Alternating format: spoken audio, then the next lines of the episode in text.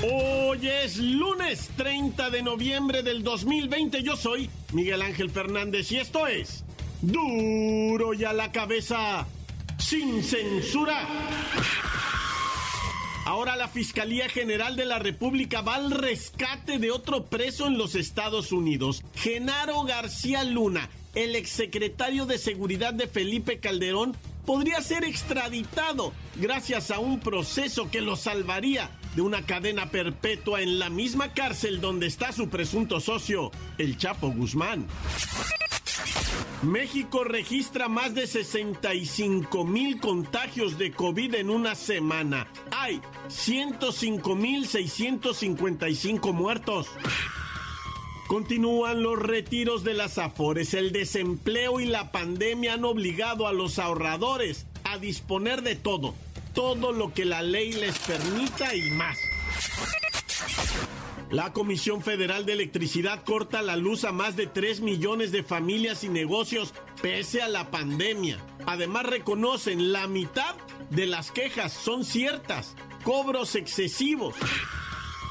Comienza ahora el escándalo Maradona. Su muerte está catalogada como asesinato culposo. Van por la psiquiatra, el psicólogo, el médico de cabecera y la enfermera. Restos arqueológicos hallados por el Instituto Nacional de Antropología e Historia obligan a cambiar la ruta del tren Maya. Se va a necesitar más dinero. La violencia crece en Michoacán, dos muertos, 16 heridos en un atentado allá en Uruapan. El reportero del barrio ya lo había advertido. Raúl Jiménez sufrió fractura de cráneo y tuvo que ser operado. La bacha y el cerillo tienen esto y las semifinales. Que ayer qué partidos más aburridos. Comencemos con la sagrada misión de informarle porque aquí no le explicamos las noticias con manzanas, no. Aquí las explicamos con huevos. Llegó el momento de presentarte las noticias como nadie más lo sabe hacer. Los datos que otros ocultan, aquí los exponemos sin rodeos. Agudeza, ironía, sátira y el comentario mordaz. Solo en duro y a la cabeza. ¡Arrancamos!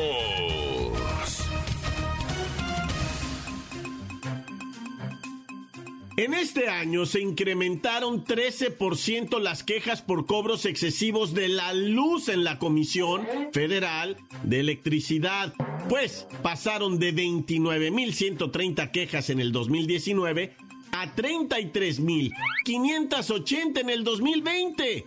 Es muchísimo incluso. La misma empresa, la comisión, admite que hubo cobros indebidos en la mitad de las inconformidades. Ay.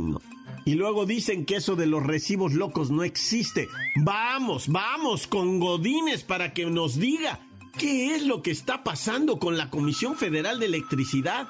¿Por qué esa falta de sensibilidad?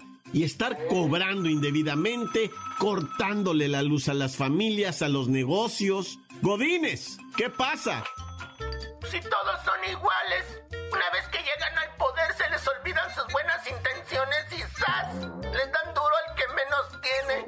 No es posible que no consideren los daños económicos por la pandemia y que la Comisión Federal de Electricidad la haya bajado el switch a 500 mil familias y negocios cada mes en promedio por tener adeudos. Neta que hacen que se me rueden las de cocodrilo. De hecho, Godínez, en septiembre, 530.749 inmuebles se quedaron sin luz a pesar de que en el mismo mes la Comisión Nacional de Derechos Humanos había exhortado a la Comisión Federal de Electricidad a no suspender y en su caso restablecer el servicio por falta de pago, evidentemente por la pandemia por COVID-19. Pero la comisión no le hizo caso a los derechos humanos.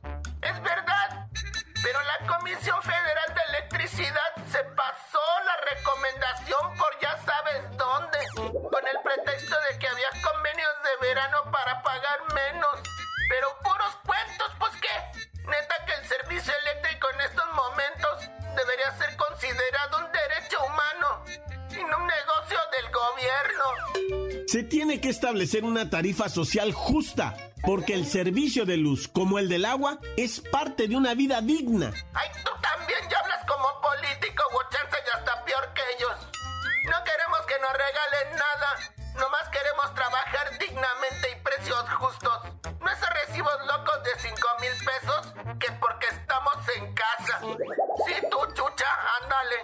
Gracias, Godínez. Ciertamente la energía está íntimamente ligada con el derecho a la salud, el derecho a la educación y hasta el derecho al trabajo. Cortar la luz o bajar el switch no debería estar contemplado, mucho menos en estos momentos. Te digo que tú también ya estás peor, suenas como candidato. A ver si no nos sales con la sorpresita, ahora de que todo mundo es candidato. Que no, Godines, que no. Duro ya la cabeza. Como ya se había dado a conocer en Duro y a la cabeza, hay una cifra del terror llamada exceso de mortandad. Esto quiere decir que por año existe un número ya calculado de decesos en el país, sin embargo, este 2020 ha sido la excepción debido a la pandemia. Vamos con Luis Ciro Gómez Leiva para que nos explique más sobre estas cifras que no cuadran, no cuadran este 2020. Miguel Ángel, amigos de Duro a la Cabeza, se dice que el exceso de mortalidad en México se calcula en 217.989 muertes más de las esperadas entre el 1 de enero y el 24 de octubre de este año. Por ejemplo, Rui López Riadura, director del Centro de Programas Preventivos y Control de Enfermedades, informa que, de manera preliminar, 72% del total de excesos de mortalidad se puede asociar al COVID-19, es decir, 155.990 defunciones. Según el promedio esperado en los últimos cinco años, entre el 1 de enero y el 24 de octubre se debieron registrar 576.955 defunciones, pero ocurrieron 794.944, lo que equivale a un 38% de exceso de mortalidad, esto con corte a la semana epidemiológica número 43. Para, para, para, esto quiere decir Luis Ciro Gómez Leiva que 155 mil defunciones estarían relacionadas por coronavirus, es decir, 77% de esas 217 mil. Aunque el gobierno insiste, son 105 mil de manera oficial. Por ahí tendremos que ajustar esa cifra y será muy triste el ajuste. Esto es correcto. Y en este contexto, fueron los adultos jóvenes de entre 45 y 64 años de edad quienes presentaron el mayor porcentaje de exceso de muertes, con 63.9%, lo que significan 88.824 fallecimientos más de los esperados en este grupo de edad. Por otro lado, durante el mismo periodo analizado, se presentaron 113.283 defunciones de más entre los mayores de 65 años. Por sexo, los hombres acumulan un mayor porcentaje de excesos de muerte con un 43.3%, mientras que las mujeres registran 29.3%. Esto significa 1.4 defunciones en hombres por cada defunción registrada en mujeres. Y hasta aquí mi reporte. Para Dura de la Cabeza informó Luis Ciro Gómez Leiva. Gracias, gracias Luis Ciro Gómez Leiva. Mira, son muchos números, muchos porcentajes. Es difícil entenderlo, habrá que explicarlo después con más calma, porque sabe que va a ser muy doloroso darnos cuenta que estamos por arriba de los 160 mil decesos. Y esto aún no termina. Y según las cifras oficiales, está empeorando.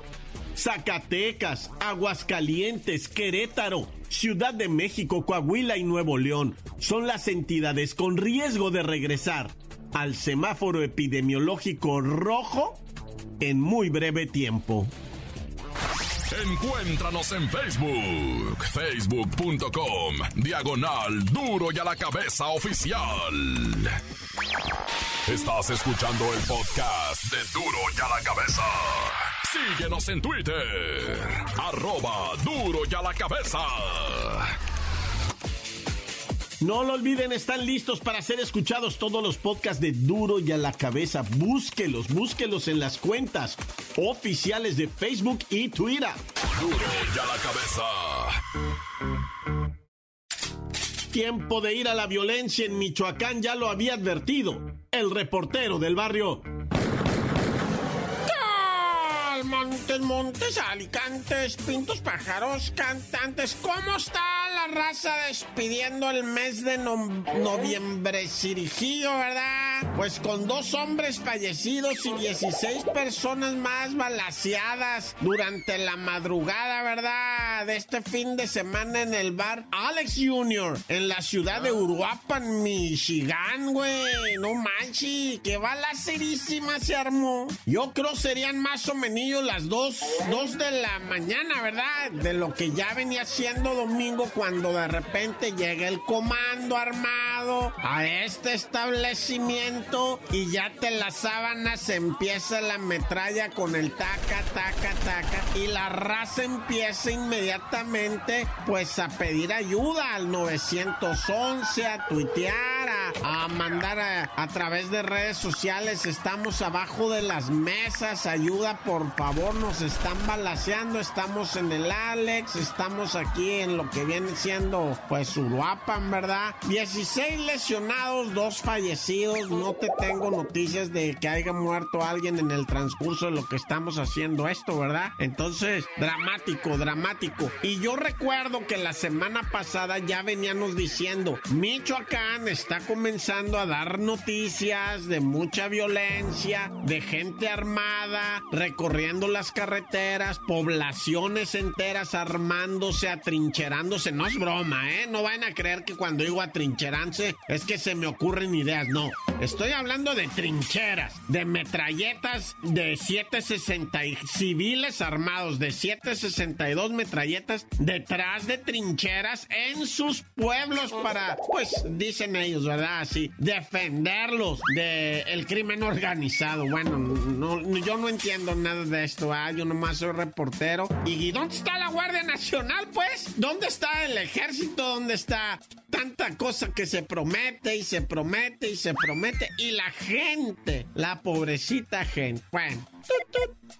Capturan a dos de los presuntos responsables del feminicidio de madre e hija en Cancún. Es que desde muy temprana hora se informó, ¿verdad? El fin de semana de que en un camino vecinal había sido encontrado el cuerpo de una madre y el cuerpo de una hija que aparentemente fueron apedreadas y golpeadas por sus victimarios en circunstancias pues que no, no se llega a conocer. Era la mamá, era la hija asesinadas en el mismo lugar eh, conocido como Valle Verde, allá en la ciudad de Cancún. Y los pobladores fueron quienes encontraron a estos este, agresores, ¿verdad? Capturados después ya por la policía de investigación de la fiscalía de por aquellos lares y achacan el doble homicidio. ¿Por qué? ¿Por qué las atacaron de esa manera? ¿Por qué las mataron? Pues es lo que están tratando de hacerles cantar, ¿verdad? Ya que hasta ahorita no hay un motivo aparente para la fiscalía, ¿verdad? Estos están señalados como los responsables y es que pues hubo un centro de control de cámaras de video que gracias a esas cámaras de video fue como se supo, ¿verdad? Y lograron identificar y ubicar a los este, responsables de este doble feminicidio que ya están presentados en el Ministerio Público, ¿ah? Dice por ahí la leyenda, ¿verdad? Versiones extraoficiales, esta señora y su hija estuvieron rezando un rosario por el homicidio de una pareja, una pareja de una mujer y de un señor, ¿verdad? Una mujer y un padrastro de, de lo que era pues la joven asesinada. Rezaron el rosario a esta mujer y su hija, ¿verdad? Y de repente cuando salieron ahí las apedrearon. Pero es rarísimo todo esto, es rarísimo. Yo les voy a tener más investigación en delante cuando ya la fiscalía pues haga lo que viene siendo el resumen de los hechos, ¿verdad? Y te iba a dar lo de el monolito misterioso que ya desapareció, ah. apareció y ahora desapareció ahí en Utah en el desierto, un monolito así brillante como de plata, ¿verdad? se amaneció a medio desierto, ahí lo encontraron y ahorita ya no está. O ya se lo llevaron los marcianos o ya se lo robaron para el kilo. Nah, ya, corta. La nota que sacude. duro ya la cabeza. Antes, del corte comercial, hay que escuchar sus mensajes. Los envían al 664-485-1538. Hola, ¿qué tal? Muy buenas tardes. Saludos aquí desde Panadería de Llaves de la colonia Francisco Madero Chapulco, Puebla. Unos saluditos aquí para el Michel, que a veces no se quiere bañar. Para el Chelo, que quiere comer pan porque está engordando harto. Luego le hace daño. Para aquí, para Don Mucio, que ahora sí ya nos comienza a pagar bien, ya nos levantamos más temprano. Para Doña Cata, que a veces luego nos quiere dar de comer, y luego la chalana, que está flojeando nomás con el teléfono. Para el Kiko, que nada más está flojeando ahí en las mesas, nada más se nos queda viendo. Y para su papá, que está trabajando en la, en la maquiladora de Don Tiburón, aquí enfrente. Y, y, para la cocinera allá de, de, de, acá arribita, que igual a veces nos queda mal porque luego se siente mal. Es duro y a la cabeza sin censura. Ay, para mandar unos saluditos, tata. Para el eh, Miki Miki, para Lola Melas, para el reportero del barrio, la vaca y el cerillo. Gracias por informarnos, pero a diario los escuchamos acá en nuestro rancho. Y pues para mandar saludos y que esos la América les dicen la farmacia de Guadalajara. ¿Sí saben por qué? Porque están abiertos las 24 horas del día. Gracias, Nevachito y todos que hacen duro y a la cabeza. Y a esos de la América que no lloren, que nomás andan llorando, les voy a dar unos piquetes por el yuyuyuy, que es lo que les encanta. Y saludos a todos los que escuchan, para todos. Y gracias, mi reportero del barrio, eres mi ídolo, loca y la vaca y la loca y el cerillo. Gracias. Los amo a todos. Gracias. Encuéntranos en Facebook, facebook.com, diagonal duro y a la cabeza oficial. Esto es el podcast de duro y a la cabeza.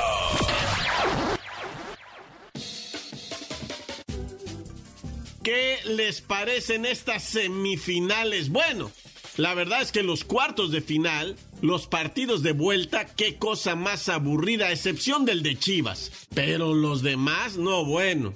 Cruz Azul Tigres para el olvido.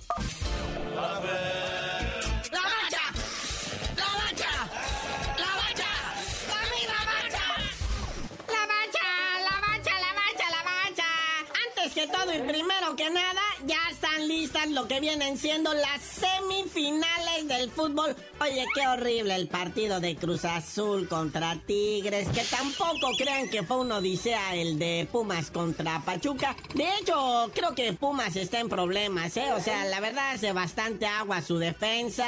El portero es el que se destaca y discute chido. No sé, danos tú tu opinión, mi bacha, bacha, bacha, bacha de la vida y del amor. Y son los que van a jugar en la misma llave semifinal. Pumas contra Cruz Azul, los de la capital, los del Chilango. Híjole, pero pues a ver cómo se pone eso, ¿no? Y la otra llave, León Chivas. Ahí va a salir el campeón, papá, porque Pumas y Cruz Azul que nos quedaron a deber en los cuartos de final. Pero pues ya están más o menos los horarios como para cuándo va. El Chivas León, pues será el miércoles 2 de diciembre el partido de ida. Por ahí de eso de las 7 de la tarde ayer en el estadio Akron, allá en Zapopan. Y luego el juevesito 3 de diciembre a las 7 en el Estadio Azteca Cruz Azul recibiría al Puma. Luego ya las vueltas el fin de semana, el sabadito 5 de diciembre 8 de la noche León recibe a las Chivas en el No Camp y Puma recibiendo a la máquina. El domingo 6 de diciembre, partido tradicional de CEU a las 12 del mediodía. Oye, cuéntame del mandarriazo que se dio mi Raulito, pobrecito Jiménez, en su cabeza, que estuvo de gravedad total. me parece que fue intervenido y salió positivamente bien, ¿va? Sí, pobrecito mi Raulito Jiménez, tremendo cabezazo le dio el brasileño David Luis.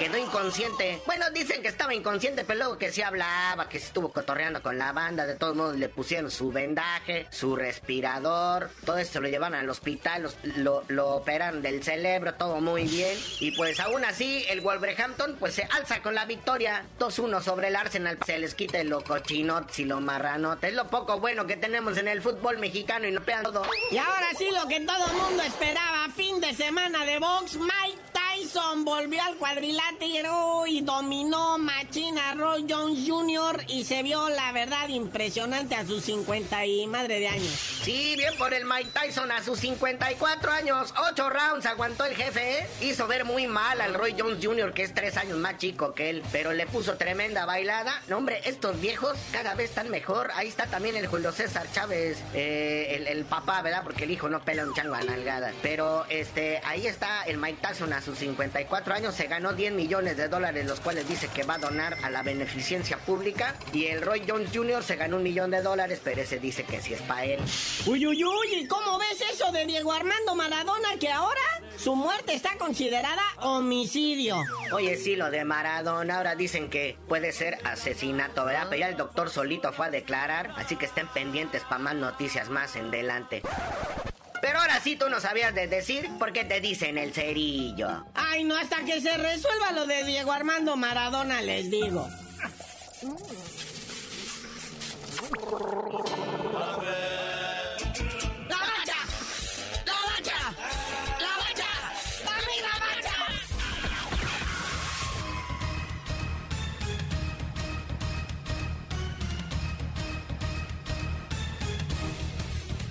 Por ahora hemos terminado. No me queda más que recordarles que en duro y a la cabeza no explicamos las noticias con manzanas. No. Aquí las explicamos con huevos. Por hoy el tiempo se nos ha terminado. Le damos un respiro a la información, pero prometemos regresar para exponerte las noticias como son. Duro y a la cabeza es Miguel Ángel Fernández, Arturo González, Evi González y la producción de Luis González, el señor X. Una producción original de MBS Radio.